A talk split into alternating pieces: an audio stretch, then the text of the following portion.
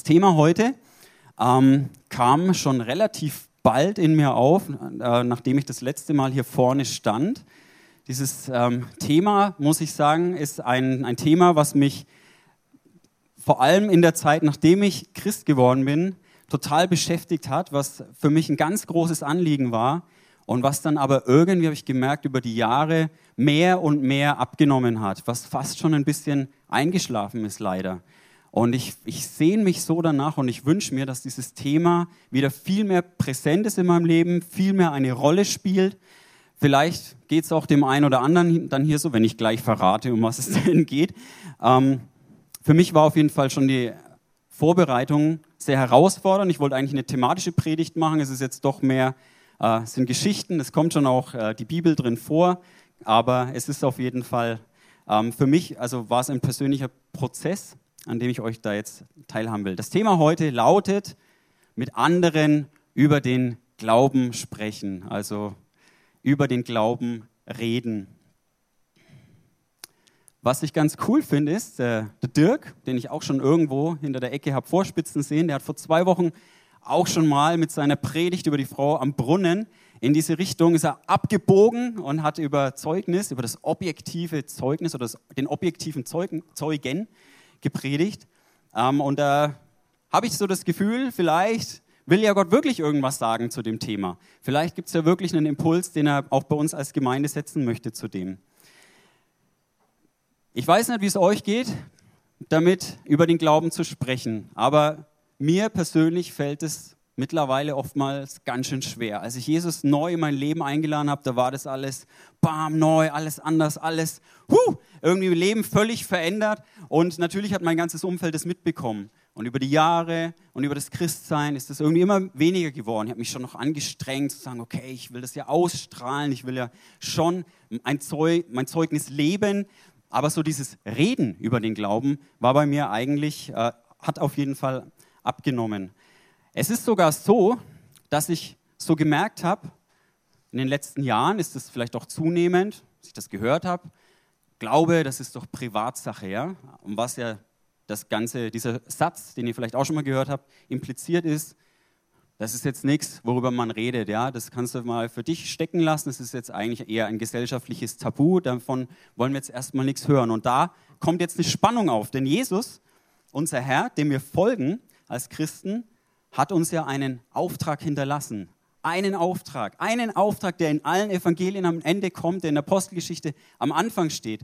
Der Auftrag, der da lautet, geht hin in alle Welt und verkündigt das Evangelium der ganzen Schöpfung. Und da merke ich schon, shit, da ist jetzt eine Spannung in mir. Auf der einen Seite ist es gesellschaftlich oft nicht so cool, über den Glauben zu reden. Und auf der anderen Seite ist aber gerade das, was ganz wichtig ist in meinem Glauben, dass Jesus ja sagt, geht hin in alle Welt und verkündigt das Evangelium. Wie kann ich diese Spannung auflösen? Das schauen wir uns jetzt dann an. Also mit anderen über den Glauben reden. Als Punkt 1, was ich mal festhalten möchte, ist, dass heutzutage das Reden oder die Kommunikation aus meiner Sicht erstmal gar nicht mehr so das Problem ist. Ja? Also ähm, ich glaube, seit den 90ern ungefähr ähm, gibt es einen Begriff über uns äh, oder über diese Zeit. Wir leben in einem Kommunikationszeitalter. Das heißt, die Menschen haben sich irgendwie überlegt, wie können wir weltweit miteinander kommunizieren auf ganz äh, einfache Weise, ganz schnell. Und ganz schnell heißt Bruchteile von Sekunden, weil wenn es nur ein Bruchteil zu langsam ist, dann wechsle ich sofort den Anbieter. Und euch geht es bestimmt genauso, weil das geht ja gar nicht, dass da irgendwie so ein Verzögern drin ist. Ja? Also ganz, ganz krass, was an Medien entwickelt worden ist. Ähm, du hast eigentlich die Möglichkeit, weltweit mit jedem Menschen sofort zu kommunizieren, sogar mit mehreren Menschen gleichzeitig. Vorausgesetzt, du hast WLAN und Akku, ja, also da die, die Bedürfnisse müssen gedeckt sein. Aber wenn das vorliegt, dann kannst du mit jedem Menschen sprechen. Ich habe mal statistisch äh, was erforscht. WhatsApp, ja, das kennt jeder, das kennt mittlerweile meine Tochter auch, die gern diese Emojis da reinsetzt. Das kennt sogar meine Oma, die mir jetzt da immer wieder mal zum Geburtstag so ein Bild von irgendeinem Blumenstrauß äh, dann, dann schickt oder irgendwelche Videos, die sie so entdeckt hat. Was erstaunlich ist, ja, weil es ist gar nicht so lange her, da hat meine Oma einen CD-Player bekommen und da musste ich noch auf den CD-Player draufschreiben, was denn diese äh, dieser Pfeil bedeutet, dass das Play heißt. Und das Play bedeutet, wenn sie da drauf drückt, dann geht die CD los. Und jetzt schickt sie mir ihre WhatsApps. Also äh, schon abgefahren. Okay, WhatsApp. Weltweit, paar Zahlen. Weltweit gibt es 1,3 Milliarden Nutzer von WhatsApp. Also 2017 die Zahl aktuell. Ähm, 37 Millionen davon in Deutschland. Abgefahren ist das Ganze, wenn man das jetzt äh, mal entgegenhält, wie viele Menschen gibt es denn überhaupt so auf der Welt? Ja? Auf der Welt leben circa, man weiß es nicht so ganz genau, aber man schätzt mal so auf siebeneinhalb Milliarden Menschen. Das heißt, so ungefähr jeder sechste Mensch auf dieser Welt hat WhatsApp. Und das ist ja nur ein Medium zu kommunizieren. Wenn man es auf äh, Deutschland bezieht, auch da ist die Zahl, wie viele Einwohner wir haben, nicht so ganz klar. Wir arbeiten ja auch im ICF immer wieder dran, die Zahl zu erhöhen, ähm, na, als Familien. Genau. Ähm, in Deutschland aktuell sind es 82 Millionen Menschen circa. Das heißt, ungefähr jeder zweite Mensch nutzt WhatsApp. Wie gesagt, das ist nur ein me mögliches Medium, ähm, mit dem wir kommunizieren können. Mir kommt die Zahl sogar ein bisschen gering vor, weil in meinem Umfeld, ich, also ich wüsste jetzt mittlerweile gar keinen mehr, der es nicht nutzt. Aber über was reden denn jetzt die Menschen? Ja, also wenn, wenn jetzt Kommunikation grundsätzlich gar nicht so das Problem ist, über was reden die? Klar, ne? Bist du im Job, dann redest du über den Job, ne? über Arbeitsangelegenheiten, ne? was weiß ich, äh, so, ja, hier neues Projekt und so weiter, wir brauchen neue Mitarbeiter oder, oh, schon wieder so lange gearbeitet. Bist du zu Hause? Geht es um Familienthemen? Haben wir für den Kindergeburtstag am nächsten Mittwoch alles vorbereitet? Steht die Schnitzeljagd? Haben wir die Luftballons? Können wir bessere Luftballons kaufen, weil die blöden Luftballons immer zerplatzen, wenn wir sie aufpusten und nicht groß genug sind, damit wir da auch äh, irgendwie Gummibärchen noch reinpacken? Also solche Themen beschäftigen mich auf jeden Fall. Seit in der WG geht es vielleicht darum, wer, Mann oh Mann, hat wer, Mann oh Mann, hat noch äh, mal hier die Kaffeemaschine nicht geputzt? Ähm, und so weiter. Diese Themen. Aber jetzt mal unabhängig vom Setting. Mit was beschäftigen sich Menschen so? Und da gibt es vielleicht einen möglichen Zugang, das rauszufinden. Das ist auch wieder so ein Internet-Ding. Und zwar kann man rausfinden, was wird denn in Google hauptsächlich abgefragt. Und da habe ich mal nachgeschaut, 2017 läuft ja noch, was hat denn 2016 eigentlich die Menschen so beschäftigt? So beschäftigt, dass sie sich heimlich aufs Klo zurückgezogen haben, um da mal nachzuschauen, was es damit auf sich hat, oder in der U-Bahn ihre Zeit verwendet haben oder in ihr Kämmerchen gegangen sind, um mal zu schauen, was hat es denn mit dem Thema auf sich. Die Top 3 habe ich euch mitgebracht, 2016, meine Damen und Herren. Auf Platz Nummer 3, kein geringerer als Donald Trump, genau. Donald Trump auf Platz 3. Ich glaube, er arbeitet schon ganz aktiv drauf, dass er dieses Jahr dann den, den, äh, die Spitzenposition einnimmt. Ähm, Donald Trump auf Platz 3. Wer war auf Platz 2 letztes Jahr? Okay, Achtung, Achtung, jetzt wird es wieder ein bisschen, jetzt wird's ein bisschen technisch. Auf Platz Nummer 2 das iPhone 7, rausgekommen im September 2016. Das wird dieses Jahr sicherlich nicht mehr so interessant, aber vielleicht das iPhone 8, weil wer weiß, wann das iPhone 8 rauskommt. Keine Ahnung. Aber ich glaube, es steht schon so kurz vor der Veröffentlichung. Also die Themen hauen mich noch nicht ganz so vom Hocker, aber wir haben ja noch Spitzenplatz Nummer eins. Was beschäftigt die Menschen in dieser Welt? So sehr, dass sie ihren Computer und ihren Stromrechnung und ihr Internet und ihr WLAN und ihren Akku damit belasten. Was beschäftigt die Menschen in der ganzen Welt so sehr, dass es auf Platz Nummer eins ist? Und das kennen sogar die Kinder. Deshalb ist es wahrscheinlich auf Platz eins. Meine Damen und Herren, hier Platz Nummer eins, Pokémon Go. Pokémon Go. Ist doch krass, oder? ja, das ist schön, dass sie so rauen. Pfui, nee. nee, keine Ahnung, ich kenne es gar nicht, das Spiel, muss ich sagen. Ähm, hab's nur mal, ja, ja. genau, warte mal, hier habe ich, hab ich doch gleich einen, den ich abschießen kann. Nee. nee. Ähm, genau, Pokémon Go, krass. Ist das wirklich das, was die Menschen beschäftigt? Frage ich mich da.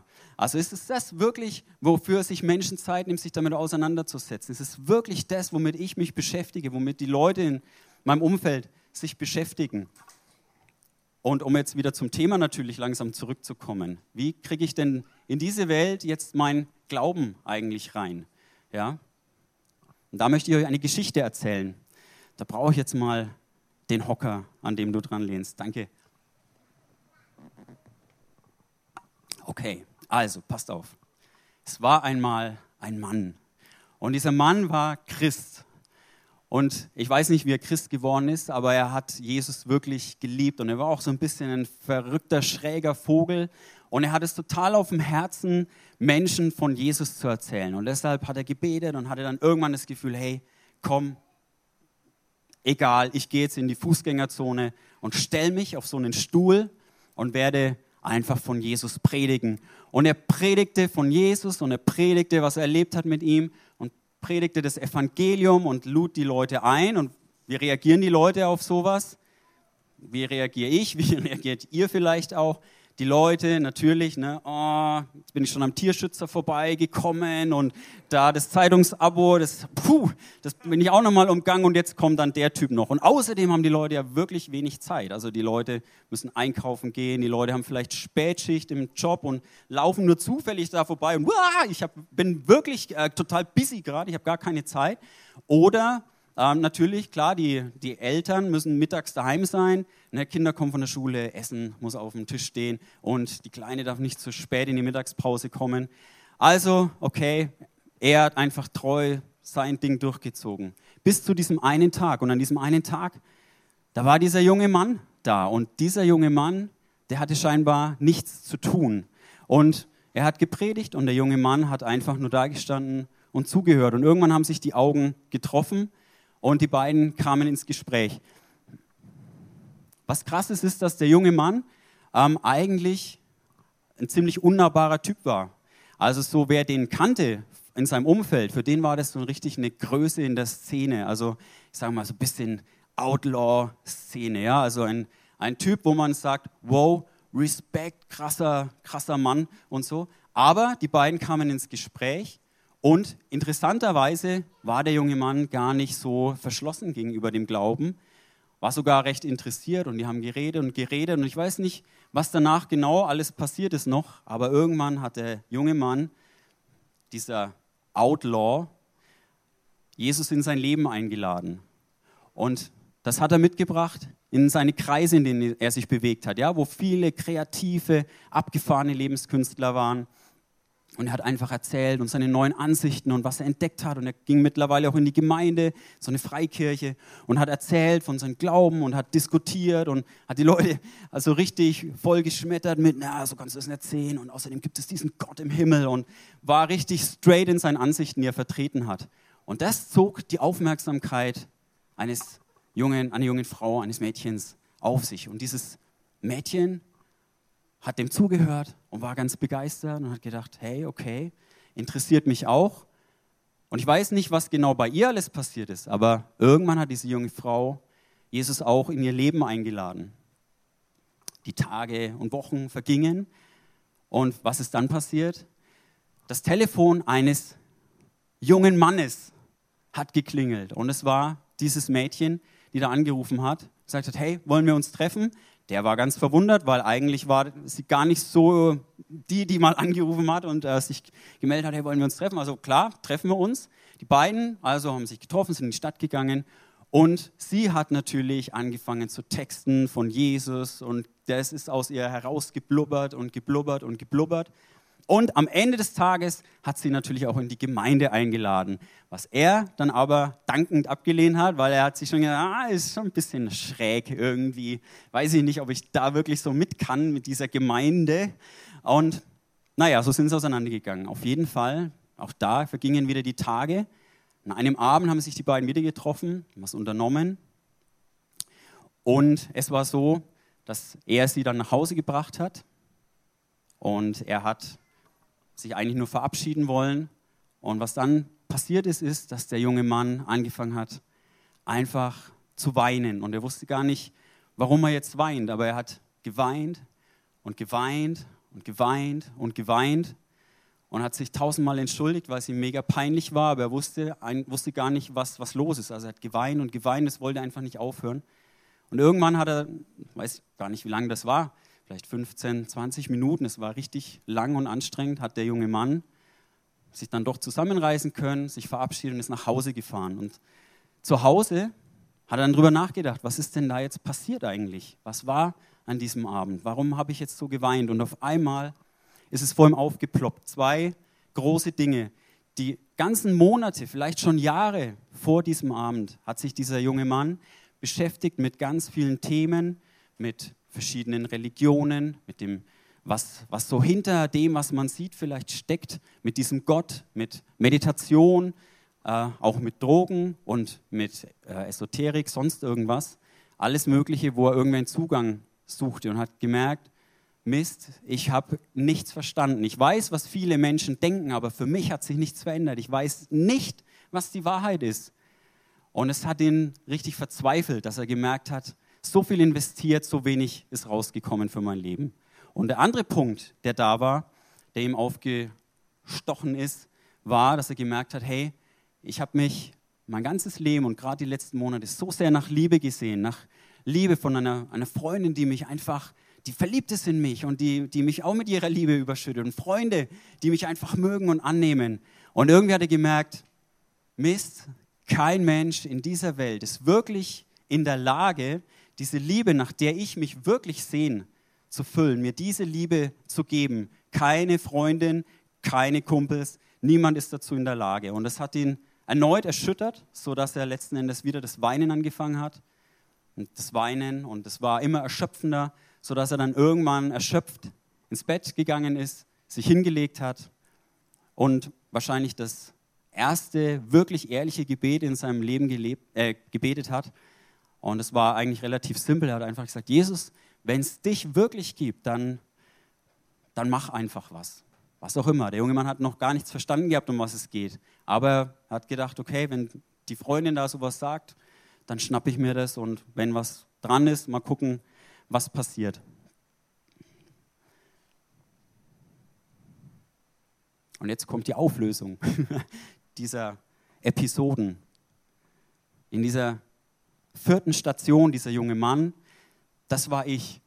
Also der Typ, der geweint hat im Auto, der nicht wusste, was los ist mit ihm, der Jesus letzten Endes durch das, dass er nichts verstanden hat, aber trotzdem einfach gesagt, Jesus, wenn es irgendwas gibt oder wenn es dich gibt, dann mach irgendwas. Das war ich und ähm, ich bin so dankbar dafür, dass es diesen diesen Chaoten-Typen gab. Also ich, ich merke, ich habe da schon einen Widerstand, sowas zu tun, aber ich bin so froh, dass es einen Mann gab, der irgendwann mal sich wo auf einen Stuhl in der Fußgängerzone gestellt hat und, und sich da so ein bisschen, also weiß auch nicht, wie sich das anfühlt, ja, sich da hinzustellen, die Leute laufen an einem vorbei, aber ich bin so froh, dass er das gemacht hat, dass er diesen Stil einfach umgesetzt hat, dass er das Evangelium in der Fußgängerzone gepredigt hat. Und ich bin so froh über diesen anderen Typen, der sein Leben Jesus gegeben hat und der einfach in seinem Freundeskreis diskutiert hat und der da total straight und vielleicht auch ganz schön anstößig war mit seinen Ansichten. Aber ich bin so froh, weil letztendlich das dazu geführt hat, dass diese Freundin ihr Leben Jesus gegeben hat. Und ich bin so froh, dass sie den Mut hatte oder den Mut, ich weiß gar nicht, ob es Mut war, aber dass sie einfach Kontakt mit mir aufgenommen hat und mir auch von Jesus erzählt hat, weil dieses, dieses Gebet mit dem, ich habe eigentlich nichts verstanden, aber ich habe halt Jesus einfach eingeladen, ähm, das, hat, das war der Wendepunkt in meinem Leben. Das hat einfach alles, alles geändert. Ab dem Zeitpunkt hat sich alles gedreht. Hat sich mein komplettes Leben gedreht. Und entscheidend war für mich nicht irgendeine bestimmte Predigt oder irgendein Buch, das ich gelesen habe, irgendeine tolle Worte oder eine krasse Diskussion, sondern ich habe an diesen, dieser Freundin einfach gesehen, dass Jesus ihr Herz verändert hat, dass ihr Leben verändert war, Sie hat mich so klar angeschaut wie noch nie davor. Sie hat so klar über Jesus geredet, wie sie noch nie über ein Thema geredet hat. Ähm, und sie ist auch so aufrecht gestanden. Also es war irgendwie so dieses Gesamtpaket, wo ich mir gedacht habe, ja, irgendwie scheint da schon irgendwas dran zu sein. Ich verstehe es nicht, aber irgendwas scheint da schon zu sein. Also ihr Leben war für mich ein Zeugnis. Und immer, wenn ich so jetzt diese Bibelstellen lese, ja, geht hin in alle Welt und, mach, und verkündigt das Evangelium oder auch äh, in der Apostelgeschichte, wenn da steht, Ihr werdet meine Kraft empfangen, wenn der Heilige Geist auf euch gekommen ist und ihr werdet meine Zeugen sein. Dann erinnere ich mich an diese Geschichten, an diesen, an diesen Prediger, an diesen Diskutierer, sage ich mal, und an die, die einfach gestrahlt hat. Und das hat mein Leben verändert. Und da gibt es sicher noch ganz viele andere Stile, aber es war alles sehr persönlich und ich bin der festen Überzeugung, dass wir, um Zeugen zu sein in dieser Welt, gar nicht alles verstanden haben müssen, sondern dass es letzten Endes darum einfach geht, dass wir mit Jesus leben, dass wir ihn einladen und das, und das halt weitergeben, weil unser Leben unser Zeugnis ist. Trotzdem möchte ich euch an der Stelle nochmal einen, einen Tipp mit rausarbeiten aus der Bibel, wie man da konkret vorgehen kann. Weil ich denke, jeder von euch hat seine eigene Story. Jeder hat seine eigene Story, wie er mit dem Glauben konfrontiert worden ist, wie der Glaube in sein Leben gekommen ist. Und da gab es einen Mann in Johannes 9, der war von Geburt an blind. Und ich finde das eine ziemlich coole Story, weil natürlich sehnt sich ein blinder Mann danach, sehend zu werden. Oder das war zumindest damals, denke ich, sein Anliegen. Und Jesus begegnet ihm und abgefahren ist, dass ähm, Jesus läuft da mit seinen Jüngern und läuft an diesem blinden Mann vorbei. Und die kommen noch gar nicht so sehr ins Gespräch. Aber die Jünger fragen sinngemäß ähm, Jesus, hey, was ist eigentlich mit dem Typen schiefgelaufen? Ja, also vielleicht kennt der ein oder andere die Geschichte, diese Geschichte mit, hat er gesündigt oder haben seine Eltern gesündigt? Aber es ist abgefahren, dass Jesus an der Stelle erstmal gar keine Ursachenanalyse betreibt. Ja, warum ist jetzt dieser Typ so schräg und warum müssen, was müssen wir da machen, dass jetzt da irgendwie diese Wurzeln verändert werden, dass er wieder ein normales äh, Leben, dass er ein sehendes Leben führen kann. Sondern Jesus, wie er reagiert, ist, dass er voll im Moment ist und dass er einfach nur in dieser Präsenz sagt, hey, Gott will was tun und ich werde jetzt was tun. Ich werde jetzt Initiative ergreifen und Gott wird Heilung schenken. Und dann wird es abgefahren, weil das ist diese Geschichte, vielleicht kennst der ein oder andere, in der Jesus auf den Boden spuckt und einen Brei anrührt mit Spucke und Erde und diesem Mann ungefragt, also das finde ich auch schon ziemlich dreist, muss ich sagen, ungefragt diesen Brei auf die Augen schmiert. Und dann sagt er, geh hin und wasch dich. Wasch das ab, ja? Ich sage mal, damit hat er bestimmt seine Motivation auch getroffen, das zu tun. Meine wäre es gewesen. Also ist er losgegangen, hat sich gewaschen und was ist passiert? Er konnte auf einmal wieder sehen. Das war so, sage ich mal, grundsätzlich jetzt das Zeugnis von diesem blinden Mann. Das Umfeld von dem ehemals blinden Mann hat gemerkt, okay, irgendwas ist anders. Irgendwie, ne, irgendwas ist anders, ich weiß jetzt auch gar nicht genau, was denn passiert.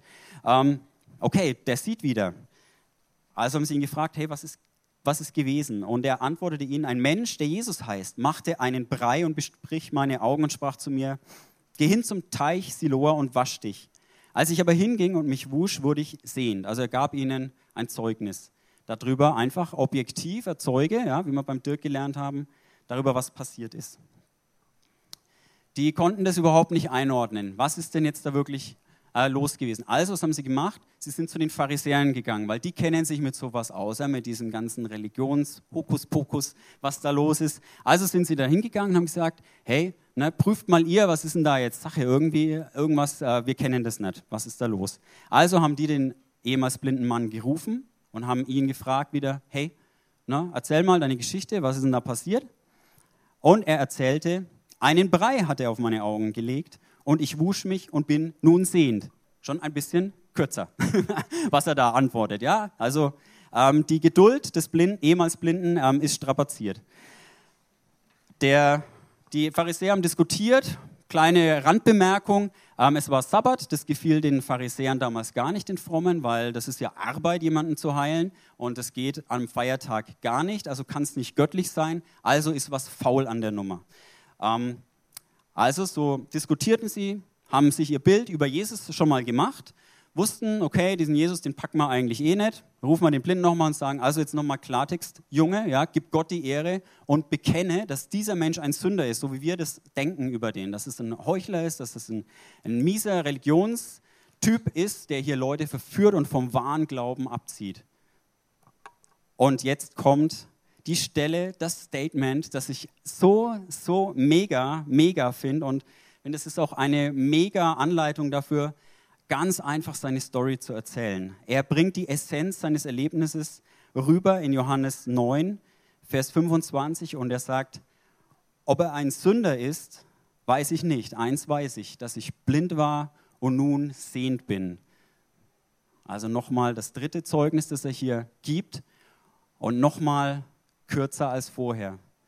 Ob er ein Sünder ist, weiß ich nicht. Eins weiß ich, dass ich blind war und nun sehend bin.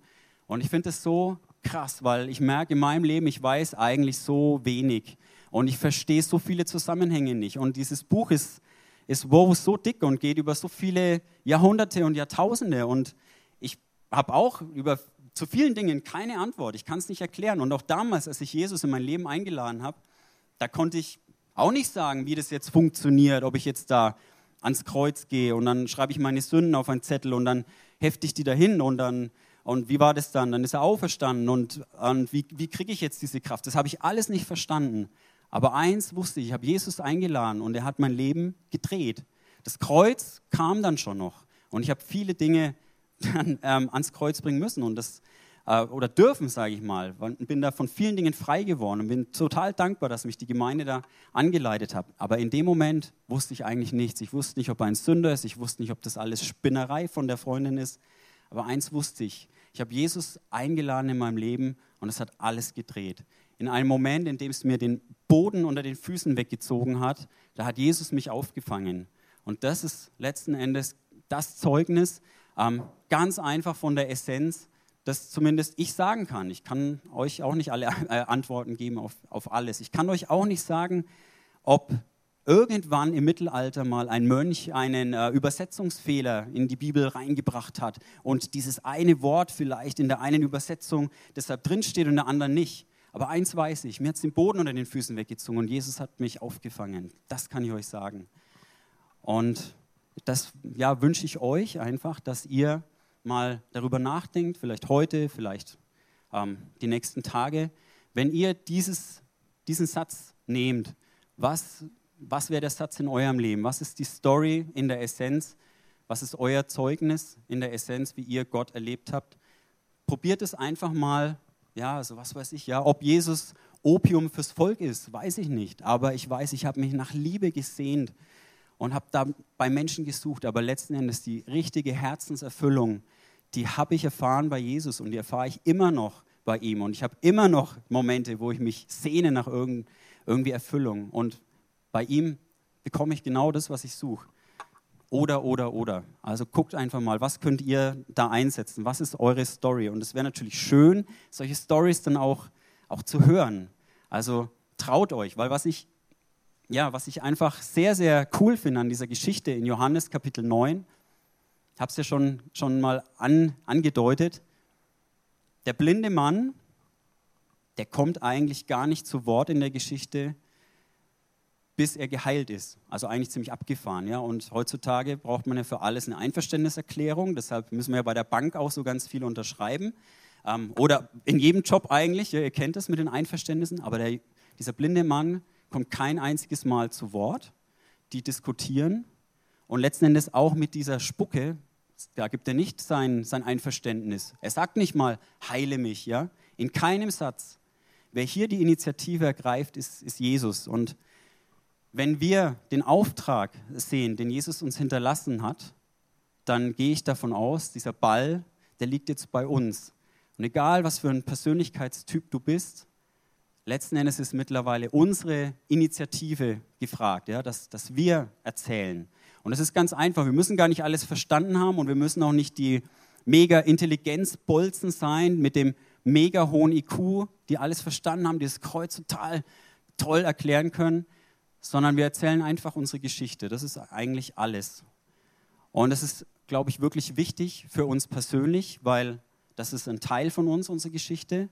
Das hat was mit Aufrichtigkeit, mit Authentizität zu tun, dass wir das erzählen, was passiert ist. Das ist der Auftrag Jesu zum Zweiten. Ähm, und Jesus wird sich dazustellen, das hat er verheißen. Und das glaube ich ganz fest, weil egal, was man sagt, es geht darum, was Gott tut in dem Moment. Und Gott will die, die Menschen berühren. Und vielleicht, vielleicht, vielleicht ist ja deine Geschichte, die du erzählst an irgendeinem Grillabend, vielleicht jetzt im Sommer noch im Schwimmbad, wenn ihr dann mal ausdiskutiert habt, wann das iPhone 8 rauskommt oder sonst was, ja, vielleicht, vielleicht ist ja deine Geschichte genau die Antwort oder der Impuls dafür, ähm, für das, was die Leute eigentlich tatsächlich beschäftigt, was sie wirklich beschäftigt hinter all dem, was wir angeguckt haben, weil ich gehe davon aus, ähm, es gibt andere Themen, die die Leute tatsächlich umtreiben. Nicht nur Trump und nicht nur iPhone und nicht nur Pokémon, sondern das sind noch andere, andere wesentlichere Dinge vielleicht, die wichtig sind. Von daher habt den Mut, einfach nur als Hilfestellung, versucht diesen Satz zu münzen auf euer Leben, dann seid ihr einfach startklar, dann seid ihr vorbereitet.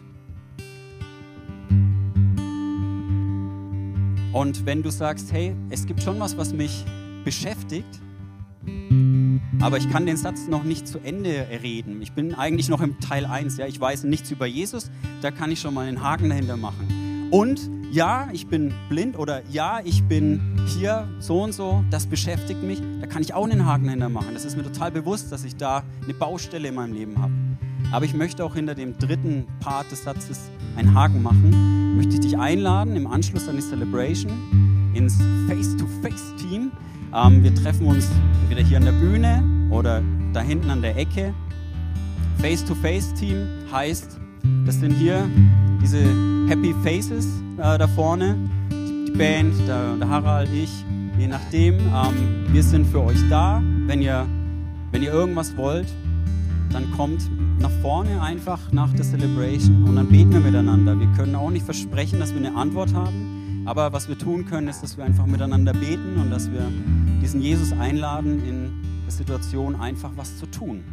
Ich glaube, dass er das macht. Ich glaube, dass es ein lebendiger Gott ist und dass dieser Glauben lebendig ist. Und von daher glaube ich, wird es sich lohnen, einfach zu sagen, Jesus, ich habe nichts verstanden, aber wenn es dich wirklich gibt, dann, dann mach was. Und dann können wir darüber reden, was passiert ist. Und das wird spannend, auf jeden Fall. So. Ende. Ende gut, alles gut. Ich danke dir, Jesus.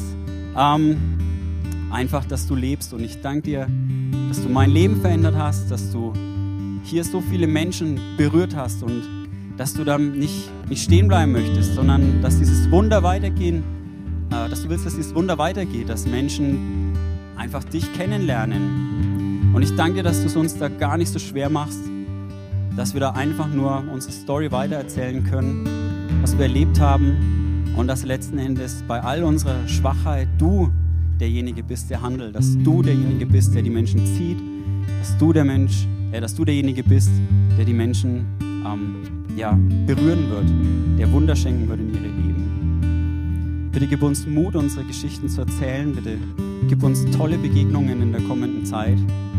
Bitte gib uns wahrhaftige Momente, wo wir sagen können, was uns wirklich beschäftigt und wo wir von Leuten hören, was sie wirklich beschäftigt. Amen.